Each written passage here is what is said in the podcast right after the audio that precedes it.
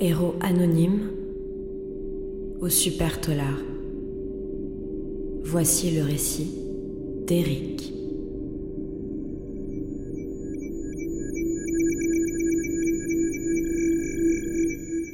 Mon père était syndicaliste, donc j'ai toujours été baigné dans le, dans le, combat syndical, etc.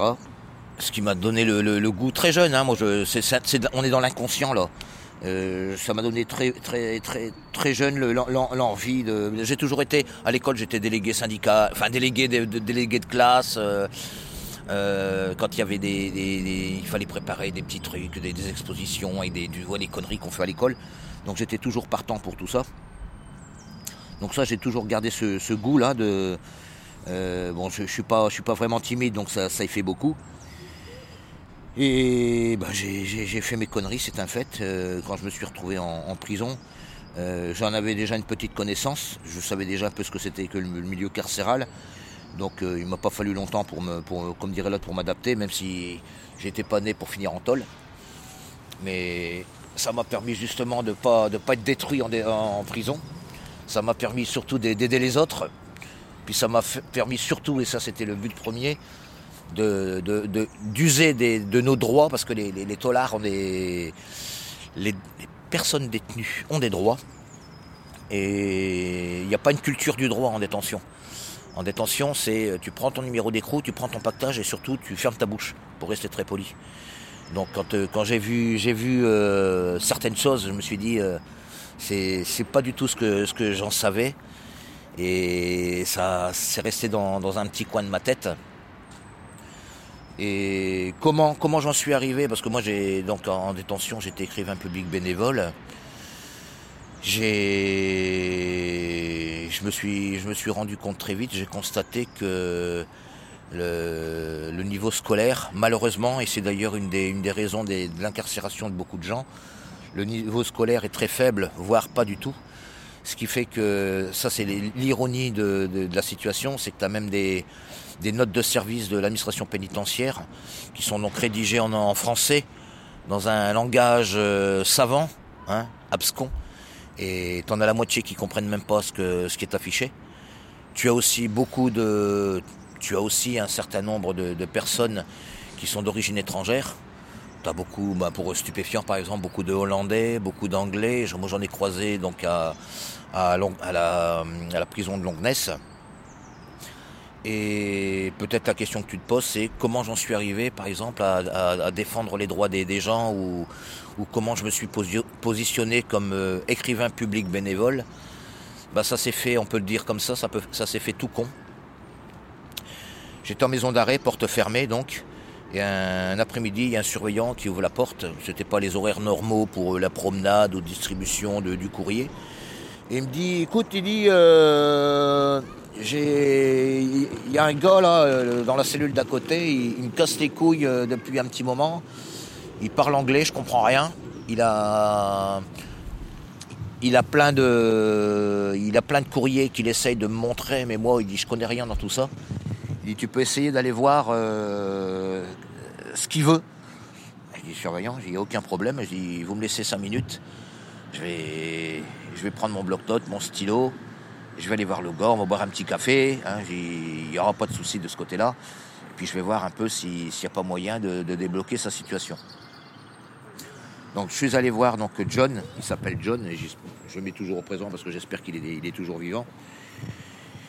Et ce brave homme, quand je suis rentré dans sa cellule, était pire qu'un mitard.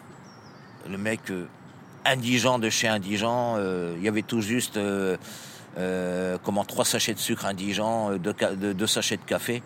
Je suis surveillant, je, retourne dans ma cellule et je je vais prendre mon café à moi. Je dis parce que là c'est la misère. Je vais même laisser mon café d'ailleurs. Et il montre ses, il me montre donc les courriers qu'il avait reçus. Et en fait, c'était les, les douanes qui l'avaient contacté pour payer une amende. À l'époque, c'était des francs. Une amende, euh, donc euh, une amende douanière qui, qui dépassait l'entendement. Il lui aurait fallu 300 ans pour la payer. À défaut, s'il ne payait pas cette amende, il avait, il allait donc être l'objet d'une, euh, donc de l'application d'une, d'une peine supplémentaire de deux ans. donc ce qu'on appelait à l'époque les contraintes par corps et qu'on appelle maintenant les contraintes judiciaires. On est rentré en correspondance avec les, avec les douanes et en fait, euh, euh, de courrier à courrier, euh, on, est, on est tombé d'accord sur un montant de 250 francs de l'époque. Alors je ne sais pas combien ça correspond en euros, mais enfin c'est une somme symbolique et ridicule. Ridicule, mais il faut quand même la payer. Et en fait, la, sœur de, John l'a payé d'Angleterre, elle l'a payé aux douanes de Calais, et ça lui a évité de, manger une peine supplémentaire de deux ans. Donc ça a été une grande victoire pour le gosse surtout. Ce qui fait que très vite, je me suis retrouvé avec une clientèle euh, irlandaise, écossaise, hollandaise. Les Hollandais, parlent très bien l'anglais. Donc moi qui avais mon anglais du style euh, My, Taylor is rich, mais il a fallu que je m'y mette. Et c'est comme ça qu'après, j'ai aussi fait des démarches pour un, pour un pote qui s'appelle Quado et qui était ghanéen, qui ne parlait qu'anglais forcément, et pour qui, bah, qui a réussi à obtenir donc euh, la, la, levée de son interdiction du territoire français, l'IDTF, interdiction définitive. Donc il est maintenant, donc euh, il est maintenant sur Paris, mais j'ai plus de traces. J'ai eu des, des, nouvelles à un moment donné, mais j'ai pas réussi à le recontacter.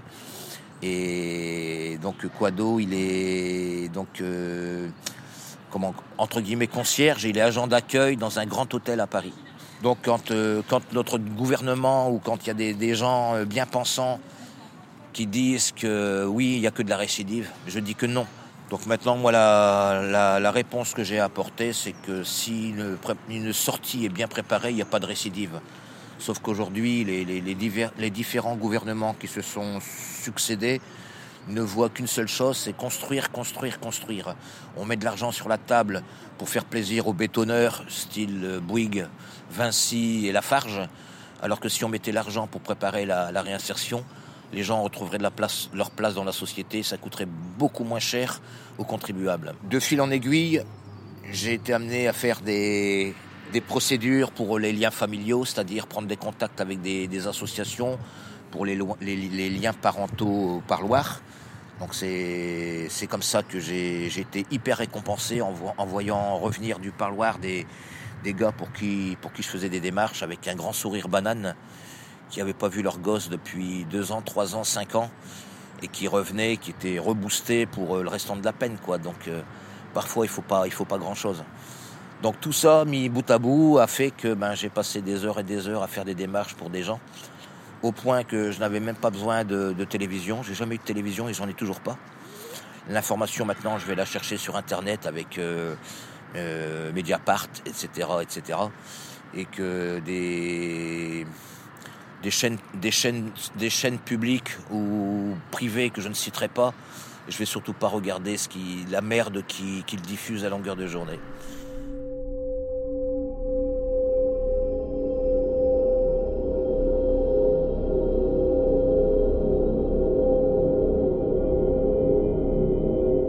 De la chance, parce que c'est pas du tout le mot que, que j'aime utiliser, c'est qu'en expliquant aux surveillants que j'étais pas leur ennemi, que s'ils m'emmerdaient pas, je leur cassais pas les couilles non plus. Et j'ai été amené plus d'une fois à dégonfler des, des conflits, hein, je reprends les, les, mots du médiateur, j'ai été amené plus d'une fois à dégonfler des, des conflits euh, avec des, des, copains ou des, gars que je connaissais même pas, parce qu'ils se prenaient la tête avec le surveillant, alors que le surveillant, il n'y avait rien à voir dans l'histoire quand il y avait un refus de permission ou de conditionnel.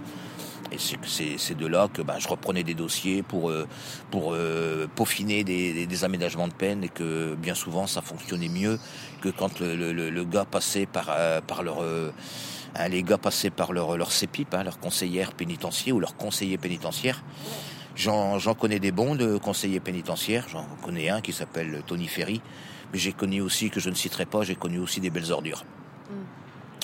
Et sur ce point, euh, autant il y a des, des qui font vraiment leur travail avec des bouts de ficelle.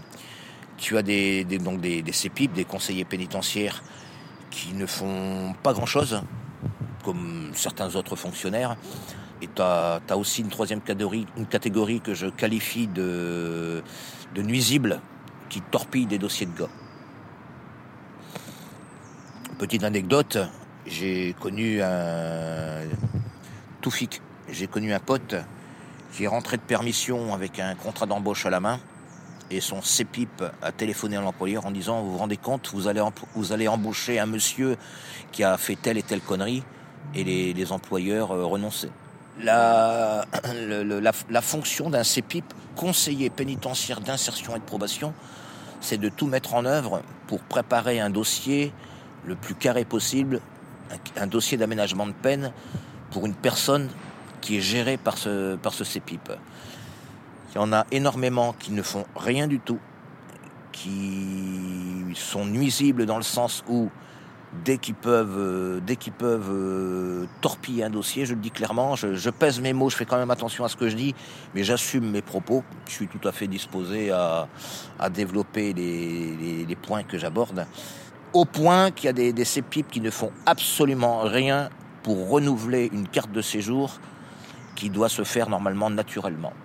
Il y a un point important qu'il faut savoir, c'est que la personne qui sort de détention sans sa carte d'identité, donc la CNI, carte nationale d'identité, quand elle n'est pas en ordre, quand elle n'est pas valide, quand une carte de séjour est à renouveler, c'est en attendant que la, préfecture délivre une carte d'identité ou délivre une carte de séjour, c'est autant de mois de galère, et c'est pour ça que moi, j'ai eu l'occasion de rencontrer dans, le métro, euh, le métro de Paris, des gens qui sont SDF, sans domicile fixe, qui galèrent depuis des mois ou voire des années, parce que comme ils ne trouvent pas la logistique pour être aidés pour leur carte de séjour, et eh ben, ils en sont réduits à faire la manche dans le métro. C'est des gens qui sortent de... et, moi, je, bon, on a tous, on a tous des déclics. Donc, euh, un, mec qui sort de 11, tu le repères tout de suite. Il y, a des, il y a des automatismes que quand tu as connu la détention, tu, les, tu les captes tout de suite. Comme quoi La gestuelle, le, les mots employés. Et bien souvent, quand euh, je m'adresse aux, gars qui, font la manche, quand je leur, là j'en ai plus, il faut que j'en remette un dans mon sac.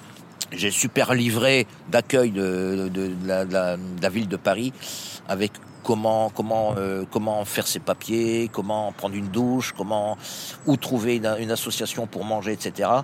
Et bah, quand je, m'aperçois que je me rends compte que le mec il a fait de la zonze, bah, je lui parle directement, je lui explique que j'ai connu ça aussi donc il n'y a pas de tabou à voir. Et je lui remets le livret une fois sur deux. Le mec est super content parce qu'il n'y a personne qui lui a donné, lui a donné ni le conseil, ni les outils pour, euh, pour prendre une douche, se raser ou avoir des fringues. Alors euh, je ne sais pas comment ça se passe sur Paris. Moi, je sais que à Bapaume, là où j'étais, euh, la veille ou l'avant-veille de la sortie, le, le, le, où la CEPIP venait voir le gars, euh, c'était une préparation à la sortie en 5 minutes. Je te parle de sortie sèche. Hein, où le, la, la, la, CEPIP ou le CEPIP remettait euh, au gars euh, une, liste non exhaustive d'adresses hein, pour le, pôle emploi, pour dormir, etc. Une fois sur deux, les, les adresses sont même plus valables. Et puis le, le, CEPIP remet ça dans les mains du gars et puis au revoir monsieur dame. Qu'est-ce que tu appelles sortie sèche? Sans aménagement de peine la, sortie, qui est préparée, donc c'est une, sortie avec aménagement de peine, et la sortie qui a été préparée mais qui ne s'est pas concrétisée, donc une sortie fin de peine, c'est une sortie sèche, c'est-à-dire sans aucune préparation. Donc euh, si le mec il a un peu de chance, ou la, femme, hein, parce qu'il y a aussi, il faut pas oublier qu'il y a quand même 3-4% de, de, femmes incarcérées, eh bien la personne détenue sort avec, euh, bah, si elle a de la chance, avec un petit pécule, si elle a eu la chance de travailler, chance entre guillemets, hein. parce que normalement il y a des obligations européennes et puis bon, elles ne sont pas, elles ne sont pas appliquées. Quand la personne sort de détention sans, sans argent, ben, le mec galère directement quoi. Tout ce que, à la limite, tout ce que lui remet le, le, le, ou la CEPIP, c'est un, un, un, ticket, un billet de train ou euh, si elle a, s'il a de la chance avec un petit pécule, mais autrement rien du tout quoi.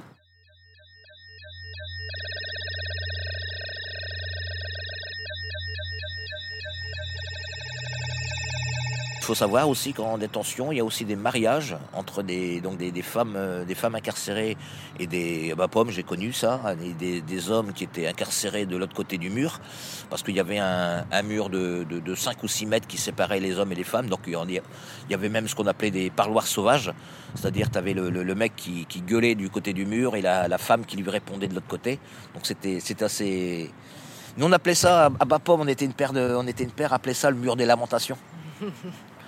Parce que tu avais, toute la, vie qui, qui, qui, était étalée euh, à travers un mur. quoi. C'était c'est caractéristique, il faut, il faut le vivre pour le sentir. Au bout d'un moment, quand il y a une certaine correspondance qui se met en place, il y a la mise en place des, parloirs intérieurs, donc avec l'accord du directeur. Donc en règle générale, quand, euh, quand, quand, quand la direction euh, imaginait que ça allait bien se passer, ben, les parloirs étaient accordés. C'est comme ça que j'ai connu donc, des, des, gars qui se sont mariés avec le, donc tout, tout, le, tout le cinéma en détention, avec le maire qui vient pour les mariages, etc., etc. Avec la cérémonie, comme, euh, comme à, la, à l'hôtel de ville euh, à Bapom, quoi, la mairie de Bapom.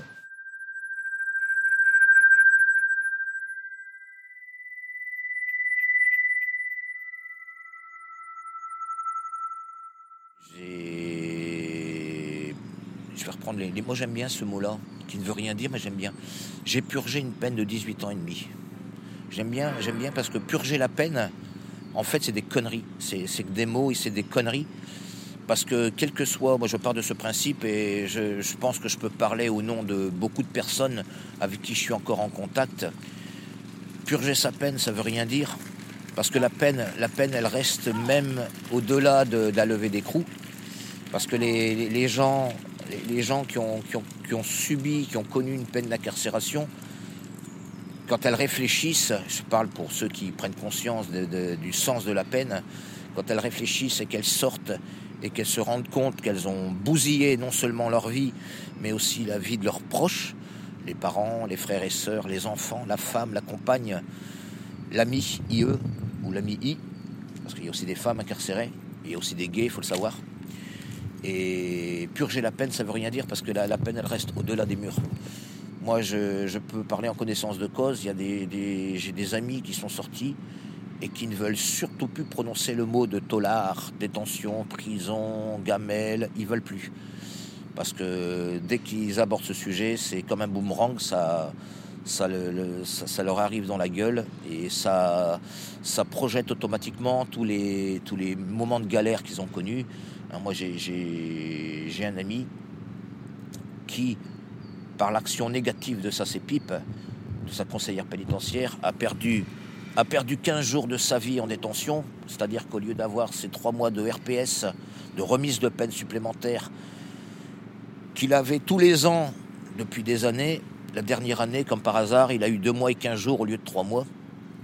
Trois mois qui était le maximum qu'on pouvait obtenir mais qui cependant était, était, euh, euh, accordé, pas donné, mais accordé pour les gens qui n'avaient aucun problème, ce qui était son cas. Et la, la, CEPIP a été intervenue dans son dossier pour euh, dire moi non, je, suis, en d'autres termes, hein, je suis opposé aux trois mois, l'intéressé n'ayant pas fait assez d'efforts, alors que moi je suis le premier témoin pour savoir qu'il en a fait, eh bien je préconise deux mois et demi au lieu de trois mois. Sauf que pendant les 15 jours qu'il est resté en détention au lieu d'être libre, il a perdu sa mère.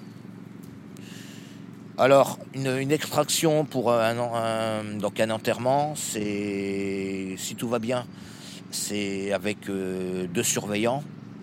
Si ça va moins bien, c'est avec des gendarmes. Et si ça va encore moins bien, c'est avec les menottes.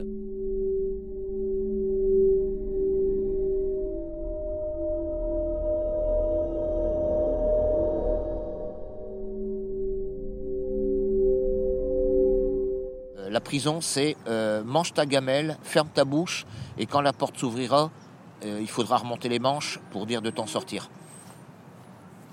Et ça, ça ne peut pas durer comme ça. Euh, on peut construire autant de prisons qu'on veut, tant qu'on ne mettra pas l'argent sur la table, comme l'ont fait les pays nordiques, tant qu'on ne mettra pas l'argent sur la table pour préparer à la sortie, il y aura inévitablement un fort taux de, de récidive. Donc après, il y a un choix économique, il y a un choix politique à faire. on continue comme on est parti et on, va, on, dépassera allègrement le, chiffre des 71 000 détenus.